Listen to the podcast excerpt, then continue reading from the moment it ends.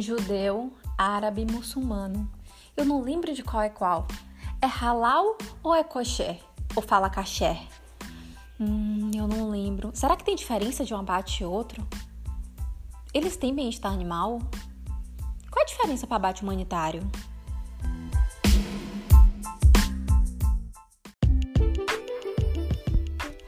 Olá pessoal, tudo bom com vocês? Eu sou Daniela Cotrim, sou zootecnista e lhes apresento o Zoocast, um espacinho no seu celular para aprendermos um pouco mais sobre o agro de forma leve, mas completamente embasada na ciência.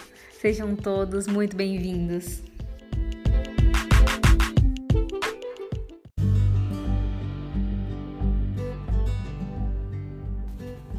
Fala pessoal, tudo jóia? Como é que vocês estão? Bom dia, bom dia, bom dia! Aqui amanheceu um solzinho gostoso e aí eu aproveitei e fiz novamente o convite para uma convidada que já veio aqui há pouquinho tempo atrás. Vocês lembram do podcast anterior com quem foi?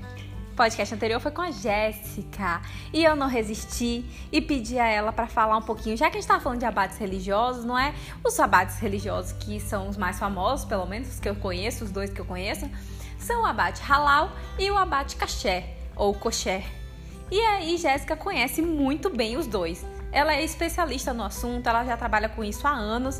Então eu disse: "Ai, Jéssica, você vai ter que voltar para conversar aqui no Zoocast com a gente e falar um pouquinho das diferenças entre os dois tipos de abate. Então, vamos dar oi de novo para Jéssica. Jéssica, vem cá falar com a gente.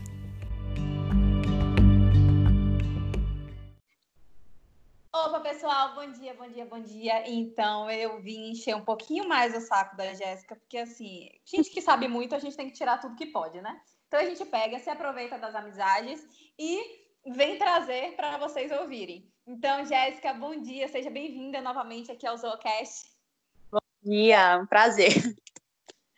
Gente, para quem não conhece, eu vou pedir para a Jéssica se apresentar novamente para a gente, para ela contar um pouquinho, para quem não ouviu o podcast anterior a esse, que fala sobre o abate religioso, que foi o abate halal. Hoje a gente vai falar sobre as diferenças entre dois abates religiosos, o halal e o kosher. Eu não sei nem se a pronúncia é essa, mas Jéssica vai contar tudo para a gente. Jéssica, se apresenta para a gente. Então, pessoal, eu sou a Jéssica, eu sou zootecnista, eu trabalho com bem-estar animal de bovino de corte, né? Já trabalhei com, com nutrição de pet, já trabalhei em fazenda, já fiz um bocado de bico por aí, já fui monitora de fisiologia, e aí hoje eu tô aqui, né, fixa no bem-estar animal. Gente, vocês não conhecem, Jéssica é a doida do bem-estar animal, isso aí sabe tudo. Sabe a Temple Green? Então, sabe, é devota. Tem uma foto assim do lado da cômoda do quarto dela, conhece tudo.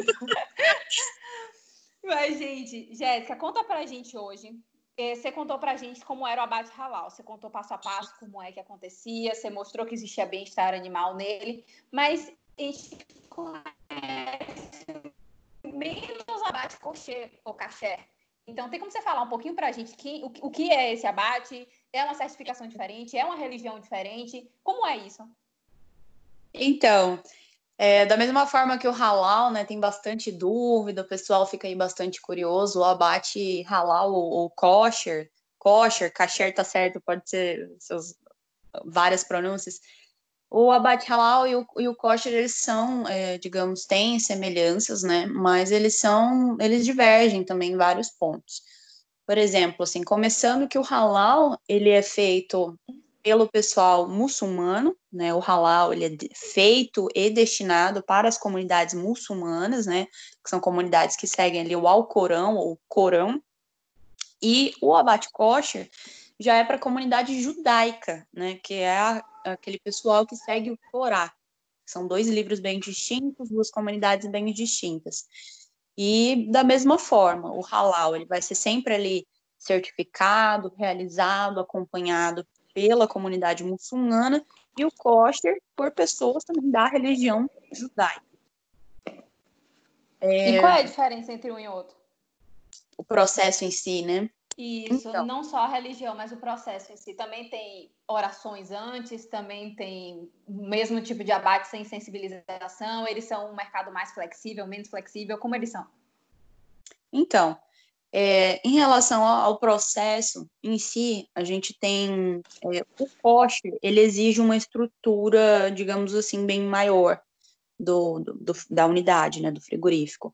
É preciso que se tenha um box, né, que ele vai ter ali uma contenção bem completa, ele é um box giratório. Então, o kosher, o animal, ele vai ser com, todo contido, né, ele vai ser, o animal ele vai ser virado de barriga para cima, e o degolador, né, o sangrador ali, vai fazer também da mesma, sem sensibilização, né, o kosher geralmente ele é feito sem a, a prévia insensibilização, e aí ele vai usar a, aquela faca afiada, vai fazer a, a, sangria também de uma vez, né, ele vai cortar, e vai ter ali uma sangria bem, bem intensa, né, e o animal também ele vai ser liberado ali quando for comprovada a morte do animal. O kosher, ele pode ser, né, pode ser que ele, eh, eles permitam algum tipo de insensibilização é, após a, o corte da garganta. Mas, assim, às vezes ele acontece meio que ao mesmo tempo ao corte, ou um pouco depois, mas normalmente eles preferem que seja feito sem sensibilização. E esse animal, ele está contido ali, né, até comprovada a morte, eles vão estar tá ali acompanhando, vão estar tá dando todos os ok. Ele fica contido de cabeça para baixo até terminar de sangrar. Isso, até terminar a morte. Barriga é, ele fica ali na, na horizontal, contido de barriga para cima. E aí ele vai ser liberado depois de sangrado, peado, e aí todo o processo que a gente já conhece. Igual, o né? abate, é, o abate halal, ele é realizado dentro de um box de contenção comum, né? O é, animal em pé. Isso, com o animal em pé, ele entra no box, né? E aí ele pode ser feito ou sem sensibilização, e aí sem sensibilização a degola é feita dentro do box, e aí o animal é liberado para praia de vômito, né, peiado, vai para calha, né, continua ali com o corte da barbela, todos os procedimentos normais. E quando tem insensibilização, né, o animal ele é contido dentro do box e é feita a insensibilização com a pistola de impacto ali, numa pressão diferente, no box. E aí o animal ele vai, a degola vai ser feita já na calha de sangria. E aí, da mesma forma, né? Aí por isso que é bastante é, é, confundido até, porque como é destinado para comunidades específicas, tudo ali vai ser separado, né? A faca, as câmaras. Aí nesse nesse quesito eles são bastante parecidos. E o, o degolador, né? Ou o insensibilizador, como eles gostam de chamar, é, do, do kosher, que o animal está de cabeça para baixo, que vira, ele também fala alguma oração, ele fala alguma coisa. Também tem alguém da religião ali do lado acompanhando? Então, tem que ser, né? Tanto no halal quanto no kosher. O halal tem que ser pessoas ali treinadas, né? Capacitadas da certificadora deles ali que tenham, é, que sejam da religião, né? Muçulmanos. E quem vai estar tá fazendo o abate do, do, do kosher ali também é, tem que ser alguém da religião judaica, né, acompanhado ali pelo, pelo rabino, para poder estar tá fazendo o processo todo certinho. E é mais, é, é mais, conhecido mesmo o pessoal do halal, viu, Dani? O pessoal do halal que tem o costume mesmo de fazer a oração em voz alta. O kosher não tem muito isso, não. É, o kosher, não, na verdade, não tem nem muito conhecimento, assim, imagino que não seja, mas pode ser que tenha. E uma mesma estrutura de sala de abate pode fazer os três abates que a gente conhece, o abate humanitário normal, o abate kosher e o abate halal? Ele tem uma, ah, existem salas que conseguem fazer essa mesma estrutura? Então, a estrutura do frigorismo do frigorífico vai ser sempre a mesma, né? A mesma sala de abate. Só que o que acontece, o que difere é que, por exemplo, não vai estar tá tendo ali intercalado vários abates diferentes, né? Da mesma forma que todos os outros mercados, quando você está fazendo né, um abate ali para né, um mercado específico, vai estar tendo só lotes daquele, daquele mercado. E como do halal e do kosher tudo é separado, por exemplo, vai estar tendo só aquele abate halal ali naquele momento, mas é na mesma sala, né, o mesmo mesmo local, só que ali vai, vai estar tendo uma estrutura diferente, né, faca diferente, utensílio diferente, pessoas diferentes realizando ali os procedimentos, né. E me diz uma coisa, eu pesquisando, vi que o abate halal é porque a gente sempre conversa sobre bovino, né? Mas tanto o abate, eu não sei se o coxé também, tanto o halal, eles também têm para suíno, tem para aves, tem para outros tipos de animais? Tem, eles são realizados para outros tipos de animais, que nem eu falei, como o halal, né? Ele não é, a gente pensa em halal, acho que imediatamente a gente já imagina abate de bovinos, né? Mas tem sim, tem abate de ave, de suíno. digamos assim, é o processo, né? É o procedimento. Halal e kosher seriam ali a forma, a forma de abate, a forma de degola, a forma como é realizado e acompanhado todo esse tipo de abate por, por aquela comunidade específica, né? Então não é só a carne bovina, a gente fica focado tão nisso e na verdade são todas verdade. as carnes que são exportadas para eles, tem que ser Sim, exatamente. Forma. Todas as carnes que são exportadas para esse tipo de mercado. Inclusive, né, como eu falei no, no outro no outro podcast, o halal mesmo, né, a gente tem ali cosméticos, a gente tem outros tipos de, de produtos, né? Várias coisas, não somente a carne. Nossa, que viagem. Cosméticos, é difícil você conseguir imaginar algo dessa forma. Pois é. Mas é toda uma estrutura e como a gente conversa, né? É a religião do outro. Não tá, não, não tá conversando apenas sobre um abate ou apenas sobre questões financeiras, que são extremamente relevantes também. É um mercado que paga bem. Ele paga mais caro Exato. pela roupa, você sabe? Paga. Eles pagam, eles pagam, na verdade, a peça, né? Eles compram e pagam mais caro, sim. Inclusive o halal é bem mais valorizado a parte dianteira, que não é aqui. É, tem isso. Tem, temos mercados que, tanto como temos mercados que optam sempre por uma carne mais gorda ou uma carne mais magra, temos mercados também que uns preferem o traseiro e outros, acredite, preferem a carne de dianteiro, né? Que pra gente é a carne de segunda.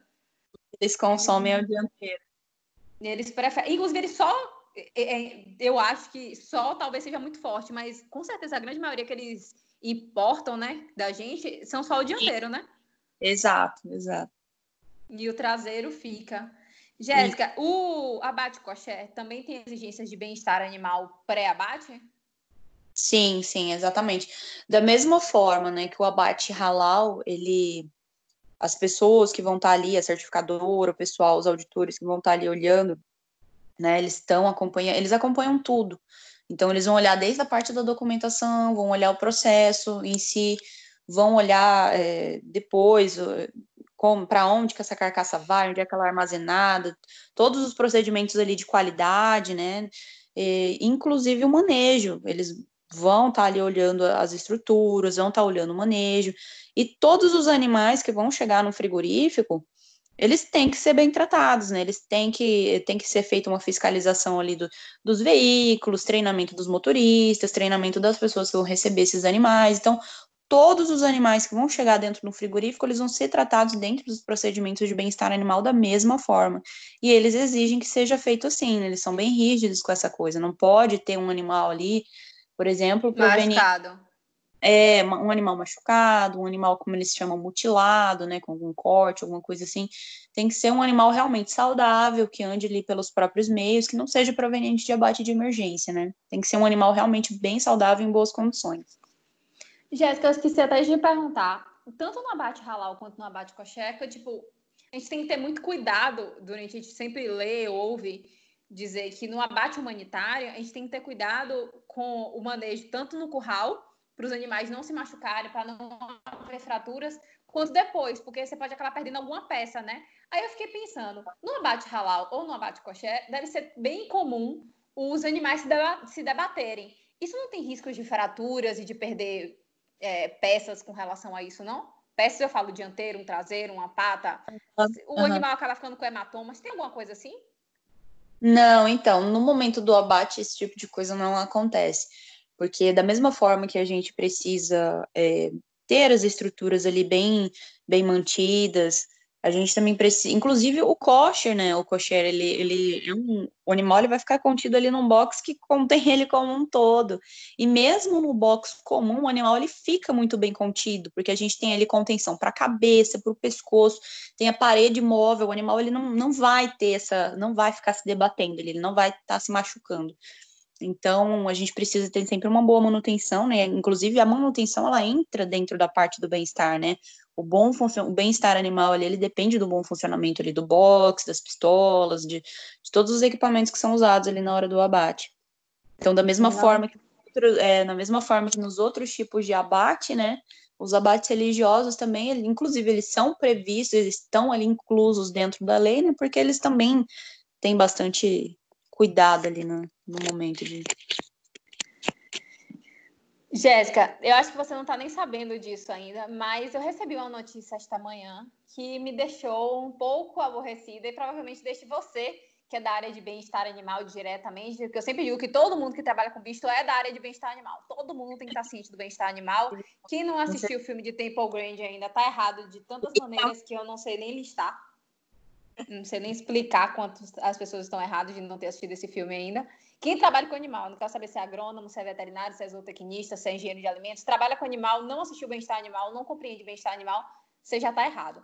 Mas assim, gente, independente de, de, né, de, de comissões ou de, de, qualquer coisa, o zootecnista ele está envolvido sim em todos os processos da cadeia e não tem como, hoje em dia, assim, não tem como a gente fazer processo nenhum sem a gente ter o bem-estar animal.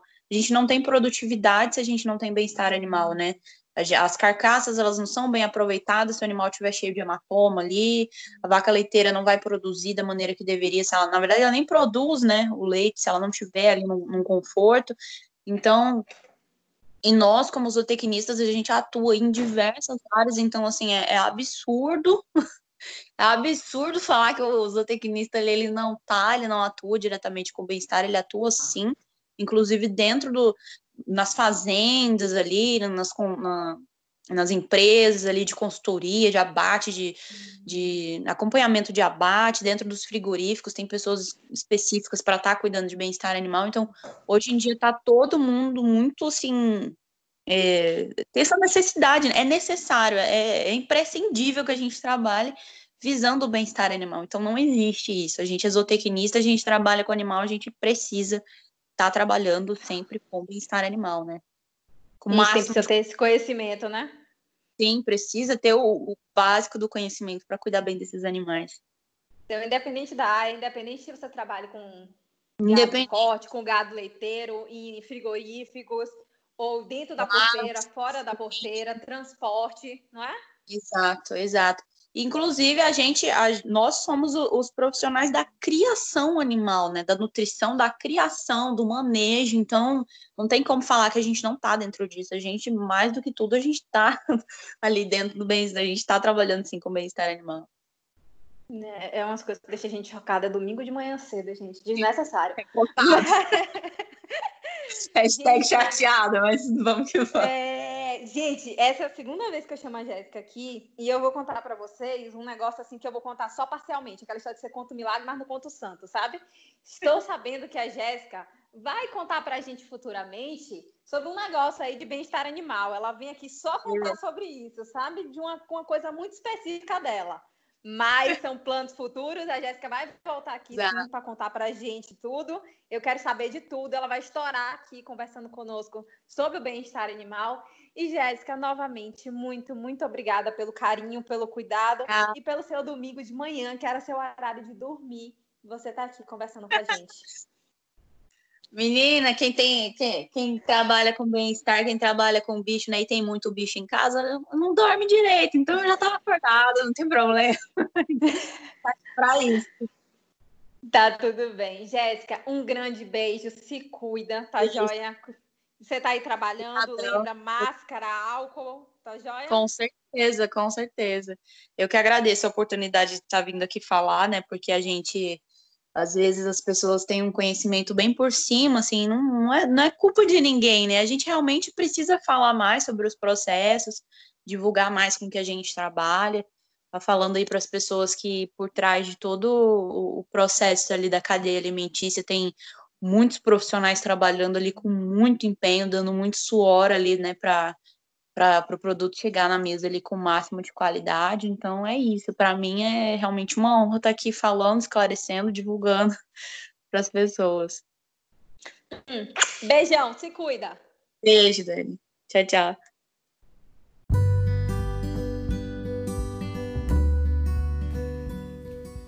Vocês conseguiram entender a diferença entre os dois tipos de abate, o halal e o caché?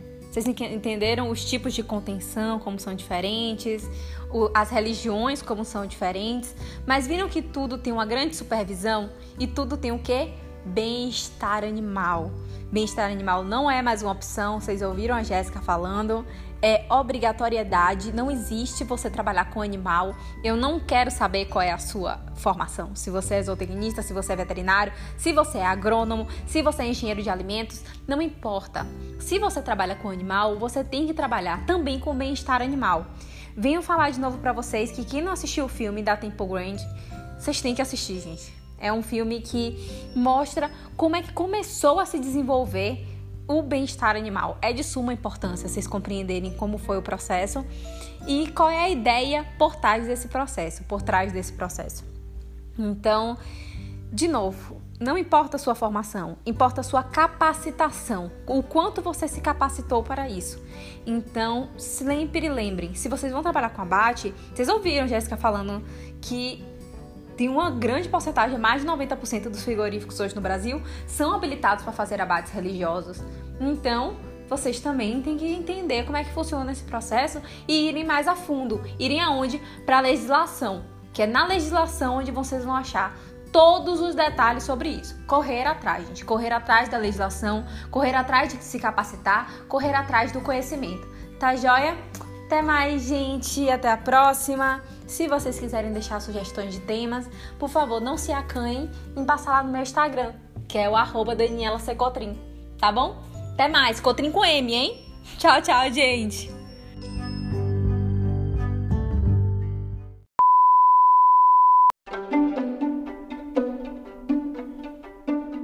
Ódio, o povo parecia assim, polícia, o FBI atrás de mim o tempo inteiro.